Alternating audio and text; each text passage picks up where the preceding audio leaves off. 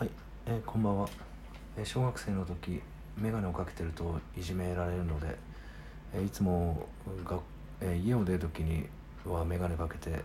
え家の、え庭のところに隠して学校に行ってました。ごめんなさい。内海俊介です。はい何なんですかね。あの小学生ってちょっとでも人と違う部分があるとすぐこういじめの対象とかになったりするじゃないですか。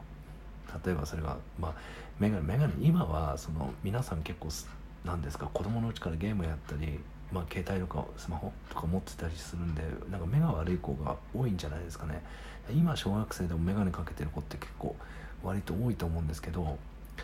僕の小さい頃今僕37なんであのそれこそ何ですか2030年ぐらい前の頃とかってあんまり小学生って眼鏡かけてる子いなかった気がするんですよ。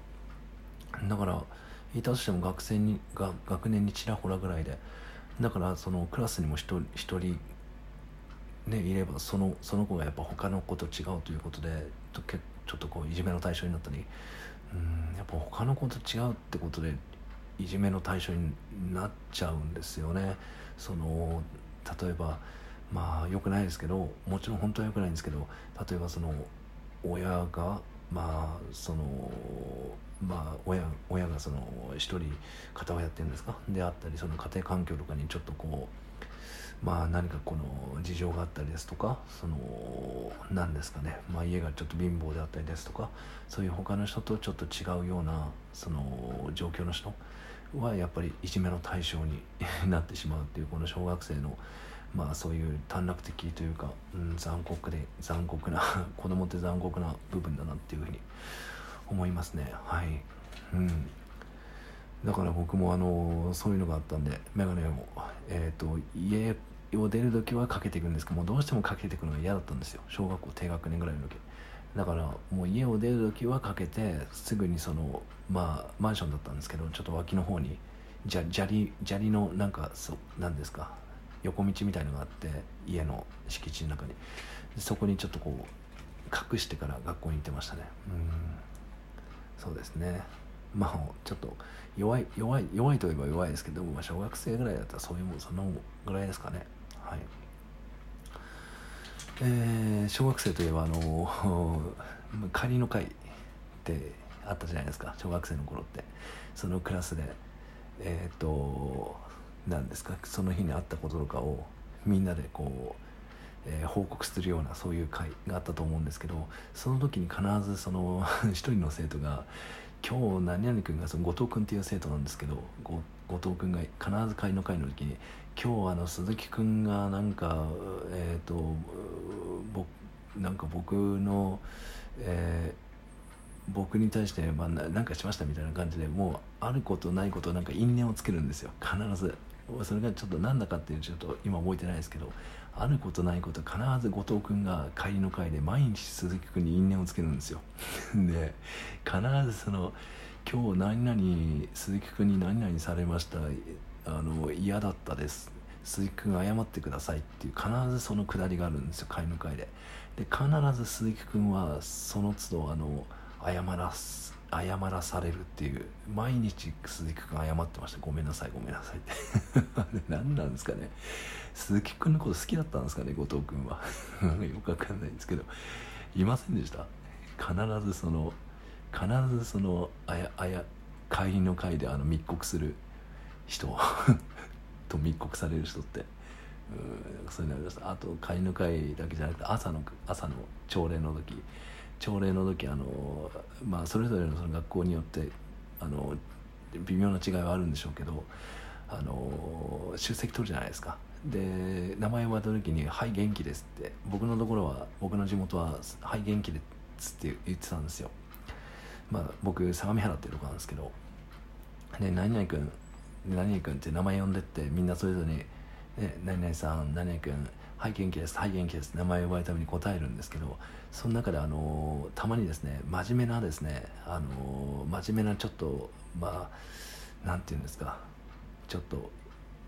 なんで優等優等生っぽいっていうかちょっと、まあ、ちょっとまあ少しちょっとオタクっぽいような感じの生徒でそれでそれでちょっとちょっと真面目やっぱいるじゃないですかそういう人。でそういう人がなんかですねあの何々君それあの何々君って呼ばれた時にあのあ今日はちょっとお腹が痛いですみたいなこと言ったんですよ。でまああのそうそういう朝礼本来そういう目的でやってますからねあれは。あのもうちゃんとその人がその元気なのか元気じゃないのかを確認するためにそういうことをやってるんで別におかしいことじゃないんですけどその人が「え今日はなんかちょっとお腹が痛いです」とかなんか言ったらなんか周りの人間が「こいつあの何言ってんの?」みたいな そんな雰囲気になっちゃってあれってねもともともとそういうためにやってる回ですからね別におかしいことでも何でもないんですけどねあのみんなあの「はい元気です」としか言わないじゃないですかその中で一人たまにですね「えー、今日はなんかお腹が痛くて体調悪いです」みたいなふうになんか真面目なあの男の子みたいですね「こいつ何言ってんの?」みたいな感じになってですねもともとそういうそういう役割のものですからねあれは、うん、そういうふうにね、言われる方がおかしいですけどね、うん。えー、小学生といえばそういうことがありましたね。はいえーと、このラジオは、えーえーと、可愛い店員、えー、可愛いお客さんがレジに来た時に、えー、さりげなくお釣り渡す時に手を,、えー、手を触る店員さんと、えー、いつも、え、1 0センチ以上上から、えー、お釣りを落とされる僕と、えー、お客さんと手が触れるたびに毎回手を洗いに行く僕の、えー、知り合いの提供でお送りします。えっ、ー、とですね、えー、前からちょっと気になってることがありまして、えー、何かと申し上げますとあのうんこするじゃないですか。人間ってみんな。僕もあのまあ僕もあのあえて申告することじゃないんですけど一応、まあ、僕はまあ僕がうんこするかどうかちょっとここではちょっとあのあえてちょっとあの触れないでおこうと思うんですけどあのうんこした時にあの手洗うじゃないですか。手。それがやっぱりその世の中今常識になってるじゃないですか。うんこしたら手洗う。トイレ行ったら手洗うっていうのが。僕僕自身もちろん洗うんですよ。でもあれ僕なんか疑問なんですよね。なんでうんこした後手洗うのかなって。だって別にねあのうんこ触るわけじゃないじゃないですかうんこして。あのねもちろんそのドアノブですとかその何ですかトイレのその水流すところですとかそういうとこは触りますよ。だからそういうとこは汚くて手を洗うっていう風なつもりなのかもしれないんですけどどうなんですかね。そんなに汚いのかなって。いや洗いますよもちろん。洗いますけどそれはちょっと一応その自己弁護としてちょっとあの弁解としてちょっと言っておきますけど僕もいい年した大人なんで一応洗いはしますけど疑問なんですよね。なんで手洗う必要あるのかなって、うん、でも僕思ったんですよ。もしかすると世の中の人たちは僕の知らないところでうんこする時に触ってんじゃないのかなってうんこに。あのそう僕が知らないだけで実はほら見,、見ないじゃないですか他の人のトイレって。だからもしかするとうんこする時にちょっと顔が顔を出した時にこうちょっと出た顔をちょっとこう手でつまんで引っ張ってたりするんじゃないのかなって。なんかうん。とかあとね手で取ったりそれをこねたりしてんじゃないのかなって。こねて投げ合ったりしてんじゃないのかなって。投げ合ったり塗り合ったりしてんじゃないのかなって 思ってるんですけど、まあ、塗り合ったらちょっともう違うですけどね。塗り合っちゃったらもう違うあの違うプレーになっちゃいます、えー、それでですねある調査があります。トイレをした後に、えー、手を洗いますか？という調査なんですけど14.4%の方がトイレをしても手を洗わないそうです、はい、14.4%これ内訳はですねえー、おしっこ小小便の時のみ洗わない。これが7.3%、えー、大便の時のみ洗わない。これが3%それから、えー、大便と小便の時両方とも洗わない。これが5.1%これ合計で14.4%なんですけどあのー、こう小便の時のみ洗わないっていうのは気持ちわかるんですよ。まあ僕もできるだけ洗いますよ小便の時のみでも。はい。でもこの7.3%この気持ちわかるんですよ。小便どうせ小便だけだからっていう。であの大小大便の時も小便の時も洗わないっていうのも分かるんですよ。多分これ洗わない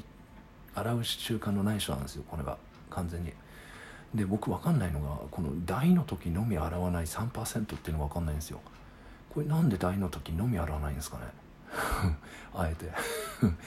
あえてなんであの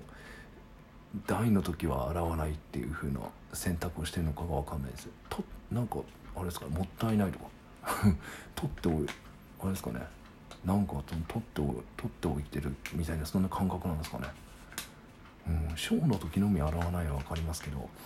大の時のみ洗わないっていう人たちの この3%が一体何なのかがよく分からないです。はいえっ、ー、と、えー、ここで、えー、お便りを、えまたお便りが来てないので自分で書いちゃいましたコーナーです。はい、えー、内海さんいつも、え楽しくラジオを拝聴しております。あありがとうございます。はいそこで内海さんに質問なのですが今年の春から一人暮らしを始めました。えー、そんな私に何か、えー、アドバイスがありましたらお願いします。一人暮らし一人暮らしはですね、えーと、全部自分でやらなきゃいけないので食事もあと仕事もしてあと、えー、学校に行ってっていうえー、とですね学生と母親と父親の役割を一人でやらなくちゃいけなくてこれサザエさんで言ったらですねタラちゃんサザエさんマスオさんあとタマの役割を全部一人でやるとですからねこれ。あるいはカツオ波平船タマの役ですかね。全部これ一人でやるわけですかね。あとあの何ですかね。あといくらちゃんノリスケ太鼓あと玉ですかね。うんこれ全部やんなくちゃいけないわけですから一人暮らしっていうのは結構大変なんですよね。だからまああまり無理をせずにお体に、えー、気をつけて、えー、ややられたらいいかなと思います。それでは現場からは以上です。